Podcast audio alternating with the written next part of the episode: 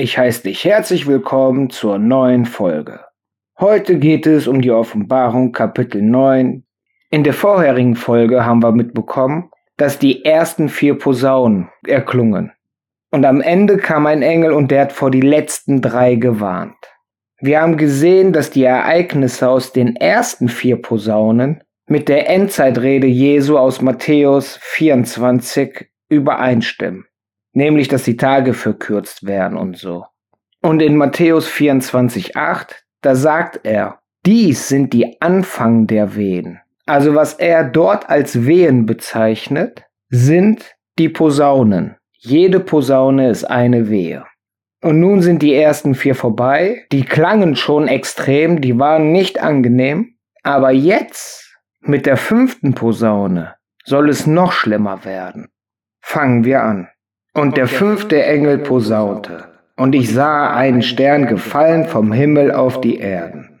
Und ihm ward der Schlüssel zum Brunnen des Abgrunds gegeben. Und er tät den Brunnen des Abgrunds auf, und es ging auf ein Rauch aus dem Brunnen, wie ein Rauch eines großen Ofen. Und es ward verfinstert die Sonne und die Luft von dem Rauch des Brunnen. Und aus dem Rauch kamen Heuschrecken auf die Erden, und ihnen ward Macht gegeben, wie die Skorpione auf Erden Macht haben. Und es war zu ihnen gesagt, dass sie nicht beleidigten das Gras auf Erden, noch kein grünes, noch keinen Baum, sondern allein die Menschen, die nicht haben das Siegel Gottes an ihrer Stirn.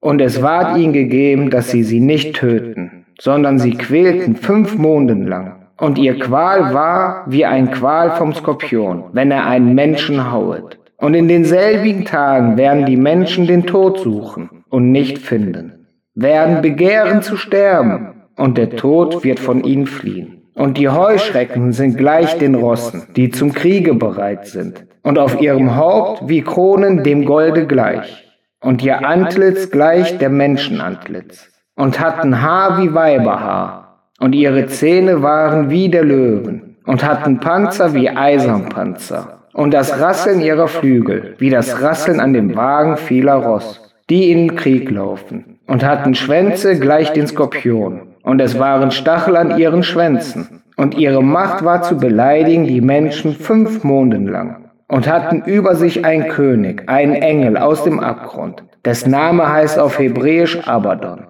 und auf Griechisch hat er den Namen Apollyon. Ein Weh ist dahin, siehe, es kommen noch zwei Weh nach dem. Also zu Anfang hören wir, wenn die fünfte Posaune erklingt, fällt ein Stern vom Himmel. Mit dem Schlüssel zum Abgrund. Sterne können aber keinen Schlüssel tragen. Das heißt, entweder wird irgendwas aufgebrochen, wenn etwas vom Himmel fällt, aber das wird dann kein Schlüssel darstellen, denn ein Schlüssel ist ja ein kontrolliertes Auf- oder Zuschließen. Das bedeutet, hier ist der Stern, der vom Himmel fällt, wieder ein Engel. Und dieser Engel bekommt den Schlüssel. Nun kommt da jede Menge Qualm und alles Mögliche aus diesem Abgrund raus. Und die Heuschrecken, die nun erwähnt werden, die aus diesem Rauch rauskommen und Macht haben wie Skorpione auf Erden, sind keine gewöhnlichen Heuschrecken. Das sollte jedem bewusst sein. Was mir nicht klar ist, aufgrund dessen, dass im Neuen Testament steht, unser Kampf ist kein fleischlicher Kampf, sondern ein geistiger, weiß ich nicht, ob wir diese Heuschrecken, diese Dämonen, weil was anderes als Dämonen sind es nicht, ob wir die überhaupt sehen können, realisieren können. Oder ob das einfach dann die Umstände sind, die auf Erden herrschen. Wenn es Umstände sind, die wir nicht sehen können als Dämonen, dann wird es wahrscheinlich irgendwie in einer Form von einer Seuche oder so sein, die aber nur bestimmte Leute trifft, nämlich die Leute, die nicht versiegelt sind. Und die Leute wollen dann sterben, das heißt, die Qualen sind grausam. Die sind so groß, dass man sich den Tod wünscht. Das ist dann so ähnlich wie damals bei Hiob. Der hat ja auch Qualen ohne Ende. Aber interessant ist der fünfte Vers. Die Heuschrecken töten die Menschen nicht, sie quälen die Menschen für fünf Monate. Jetzt habe ich gedacht, die fünf Monate sind wieder prophetische Zeiten. Aber das kommt nicht hin. Denn wie ich schon zu Anfang der Reihe gesagt habe, ist der Zeitraum, wo sich alles ereignet, ein ganz kurzer. Und fünf Monate, umgerechnet auf diese prophetische Zeit, wären ja 150 Jahre. Das passt nicht. dass es keine prophetischen fünf Monate sind. Das zeigt eben auch der Vergleich mit den Heuschrecken.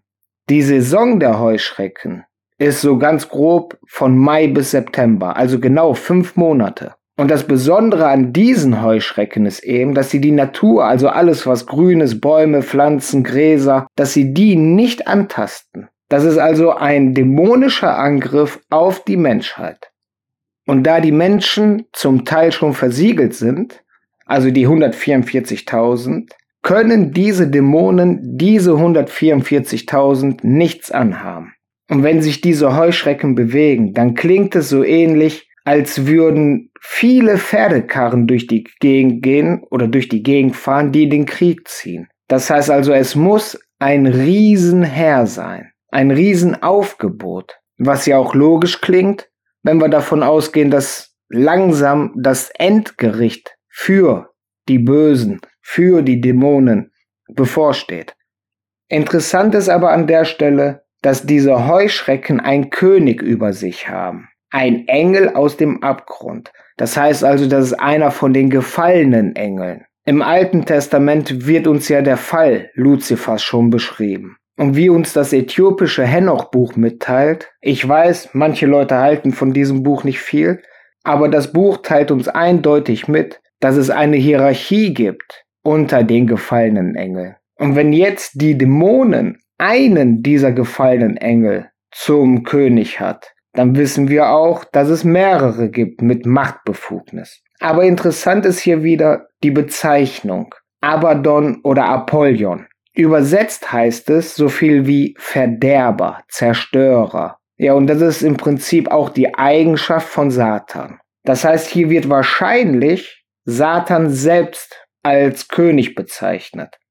Und wenn das die erste Wehe war, dann können wir uns ja vorstellen, wie grausam die nächste Wehe wird. Aber da ist noch immer keine Entrückung geschehen, denn würden die Versiegelten oder die Gläubigen schon entrückt sein, dann wäre nicht der Auftrag gewesen, dass die, die das Siegel Gottes auf haben, verschont bleiben. Nun zur sechsten Posaune. Und der sechste Engel posaunte, und ich höret eine Stimme aus den vier Ecken des güldenen Altars vor Gott. Die sprach zu dem sechsten Engel, der die Posaune hatte. Löse auf die vier Engel, gebunden an dem großen Wasserstrom Euphrats. Und es wurden die vier Engel los, die bereit waren auf eine Stunde und auf einen Tag und auf einen Monden und auf ein Jahr, dass sie töten das dritte Teil der Menschen. Und die Zahl des reisigen Zeuges war viel tausend mal tausend. Und ich höret ihre Zahl. Und also sah ich die Ross im Gesichte und die drauf saßen, dass sie hatten feurige und gele und schwefliche Panzer. Und die Häupte der Rosse, wie die Häupte der Löwen. Und aus ihrem Munde ging Feuer und Rauch und Schwefel. Von diesen dreien ward ertötet das dritte Teil der Menschen. Von dem Feuer und Rauch und Schwefel, der aus ihrem Munde ging. Denn ihre Macht war in ihrem Munde. Und ihre Schwänze waren den Schlangen gleich. Und hatten Häupter und mit denselbigen täten sie Schaden. Und blieben noch Leute, die nicht getötet wurden von diesen Plagen, noch Buße taten vor die Werk ihrer Hände, dass sie nicht anbeten die Teufel und güldene, silberne, eherne, steinern und hölzern Götzen, welche weder sehen noch hören, noch wandeln können, die auch nicht Buße täten vor ihre Mörde, Zauberei, Hurerei und Dieberei wie Johannes die sechste Posaune vernimmt, passiert erstmal nichts. Er hört erstmal Stimmen aus dem Altar. Also aus dem Altar war ja bei dem fünften Siegel unterm Altar der Ort, wo er die Heiligen gesehen hat. Und jetzt hört er aber die Stimmen aus dem Altar. Und die Stimme spricht zu dem sechsten Engel, also der sechste Engel mit der Posaune, dass die anderen vier Engel losgelassen werden sollen. Im siebten Kapitel haben wir gelesen, dass es vier Engel sind, die die Winde zurückhalten, bis zu dem Tag, wo die 144.000 versiegelt werden. Und jetzt werden diese Engel losgelassen. Das heißt also, jetzt kommt über die ganze Welt das Chaos. Und mit diesem Chaos sterben ein Drittel der Menschen. Bei Luther ist das Besondere im Vers 16, dass er übersetzt viele Tausende mal Tausend. Andere Übersetzungen sagen 2000 mal 1000. Bei meinem Blick in dem Grundtext steht auch die 2 drin. Darum weiß ich jetzt nicht, weshalb Luther viele übersetzt hat. Ob er jetzt viele Tausende mal Tausend übersetzt oder wie andere Übersetzungen 2000 mal 1000, spielt eigentlich keine Rolle. Denn ob es jetzt zwei Millionen sind oder noch mehr, das ist eine Zahl von einem Herr, da können wir uns kaum vorstellen. Und nun sieht er die Pferde, dieses große Reiterheer. Denn die Stelle, wo Luther übersetzt reisiges Zeuges, heißt reitende Pferde. Das ist einfach die Entwicklung der deutschen Sprache. Früher war das halt die Bezeichnung dafür. So, und dieses reitende Heer, diese Riesenmasse, die erwecken mir den Eindruck, als wären sie in drei Gruppen aufgeteilt. Denn Johannes klärt auf, das sind feurige, gelbe und schweflige Panzer. Okay, entweder haben die Panzer alle dieselbe Farbe, Musterung, dieselbe Substanz, oder es sind eben drei Gruppierungen. Denn er sagt hinterher auch, von diesen drei wurden ein Drittel der Menschen getötet. Und dann zählt er nochmal auf, von wegen Schwefel und Rauch und allem. Auch wenn das jetzt nur eine Einheit ist, die alle gleich angezogen sind mit diesen drei Farben oder was. Am Ende des 18. Verses sind nun zwei Drittel der Menschen gestorben. Und obwohl zwei Drittel der Menschen gestorben sind, hat das letzte Drittel, was noch lebt, nicht die Motivation, nicht die Erkenntnis oder die Einsicht, sich zu bekehren. Sie halten noch weiter an ihren Götzen fest. Und sie bereuen auch nicht ihre Morde, ihre Zauberei, ihre Hurerei und ihre Dieberei. Das ist jetzt interessant, dass hier Zauberei erwähnt wird. Dieses ein Querverweis auf Babylon. Denn später bekommen wir gesagt, dass die Kaufleute und alle mit Babylon zusammen Mist gemacht haben. Und da fällt unter anderem auch halt die Verbindung Zauberei. Um was dort als Zauberei übersetzt wurde, ist im Grundtext das Wort Pharmakeia oder Pharmakia. Und auf dieses Wort basiert unsere heutige Bezeichnung Pharmazie, also alles, was mit Medikamenten zusammenhängt. Und die andere Querverbindung in einem zukünftigen Kapitel finden wir schon im ersten Vers von Kapitel 9. Denn wenn die fünfte Posaune erklingt und der Stern vom Himmel fällt mit dem Schlüssel zum Brunnen, also zur Quelle des Abgrunds, ist das wieder ein Verweis auf ein späteres Kapitel. Wenn wir soweit sind, weise ich euch nochmal auf Kapitel 9 hin. Wie dem auch sei, die sechste Posaune zeigt uns eindeutig auf, dass die Menschen immer noch extrem böse sind. Die Menschen haben keine Lust auf Umkehr. Ich weiß nicht, wie du reagierst, wenn du mitbekommst, dass in relativ kurzer Zeit auf einmal zwei Drittel der Weltbevölkerung stirbt. Ich weiß nur, ich würde überlegen, wie kann das sein? Und dann würde ich hoffen, dass ich die Erkenntnis bekomme, Buße zu tun, zu erkennen, warum das alles passiert. Nämlich weil der Mensch oder die Menschheit grausam ist und sich von den Dämonen verleiten lassen. Ich hoffe, du kannst meine Gedankengänge bis hierhin nachvollziehen.